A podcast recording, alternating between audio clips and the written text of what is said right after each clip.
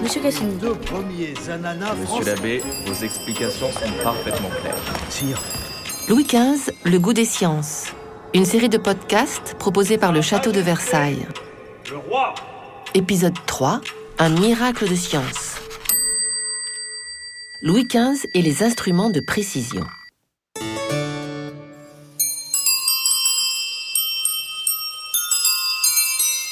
L'homme s'est toujours préoccupé de la mesure du temps pour organiser sa vie, ses activités. Il a d'abord cherché à se repérer dans le temps, en observant des phénomènes naturels. La succession du jour et de la nuit, les différentes positions du soleil dans le ciel, les phases de la lune, les marées. Puis, des moyens de mesure du temps ont été élaborés. Les cadrans solaires, la clepsydre et le sablier, et enfin les horloges mécaniques. Au XVIIe siècle, les progrès de l'astronomie ouvrirent de nouvelles perspectives pour l'horlogerie. L'astronome et mathématicien Christian Huygens travailla à Paris à la théorie du pendule oscillant. Il eut l'idée de réguler les horloges au moyen d'un pendule, afin de rendre la mesure du temps bien plus précise. La découverte de la théorie du pendule oscillant de Huygens entraîna une émulation européenne. En 1754, l'ingénieur Claude Siméon Passement livra à Louis XV une révolutionnaire pendule astronomique. Louis Dotio, horloger parisien qui avait collaboré avec lui sur cette œuvre, rédigea, à cette occasion, un article pour le journal Le Mercure de France, décrivant cette extraordinaire machine.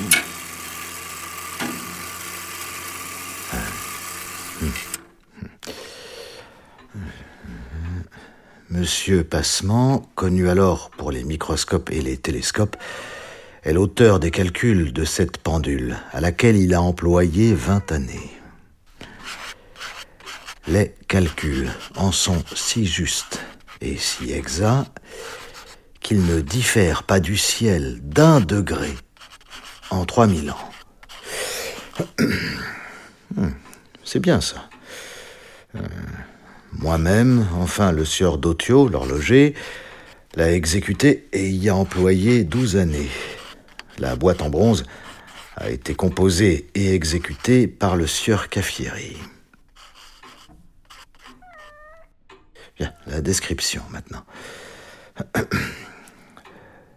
La sphère de cette pendule, qui en est la couronne, est selon le système de Copernic.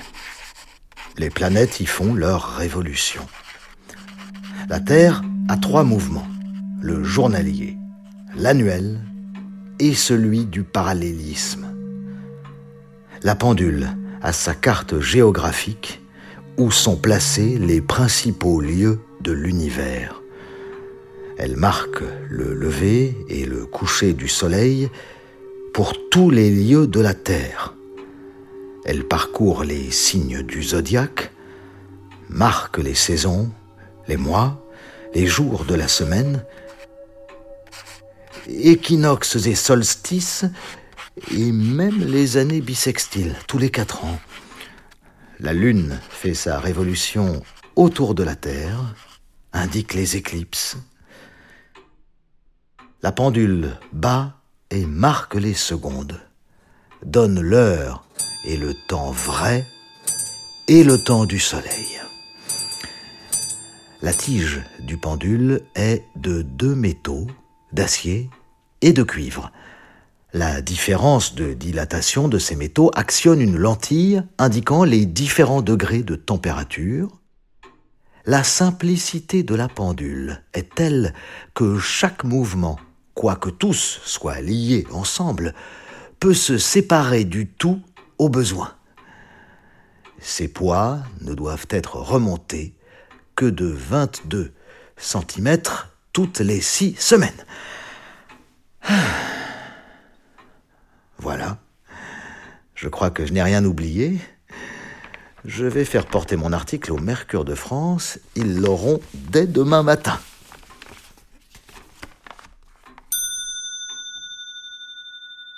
La grande pendule astronomique de l'ingénieur Passement restitue de façon spectaculaire la somme des savoirs de l'époque.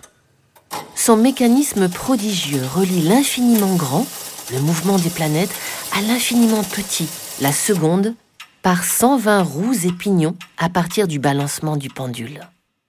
Sa beauté remarquable était citée en exemple aux horlogers de l'époque. C'est la plus importante pendule réalisée sous le règne de Louis XV. Un monument artistique et scientifique, véritable miracle de science, selon le duc de Luynes.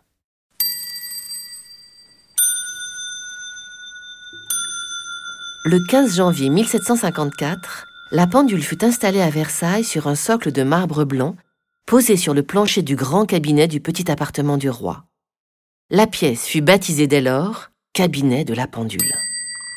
Chaque 31 décembre, Louis XV et sa famille observaient devant la pendule le passage de la nouvelle année.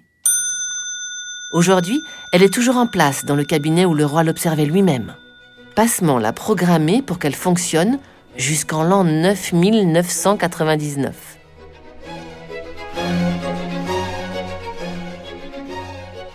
À l'occasion de l'exposition Louis XV Passion d'un roi, la pendule a fait l'objet d'une étude et d'une restauration fondamentale, la plus approfondie de son histoire. Ses bronzes et son mécanisme astronomique et horloger ont été restaurés dans les ateliers du Centre de recherche et de restauration des musées de France. Si vous voulez vous mettre à l'heure royale, rendez-vous à Versailles. Louis XV, Le goût des sciences. Une série de podcasts proposés par le Château de Versailles, produit par Narrative et Nova Pista. Tous les personnages de ce podcast sont inspirés de personnes ayant réellement existé. Les dialogues imaginaires sont fondés sur des faits historiques.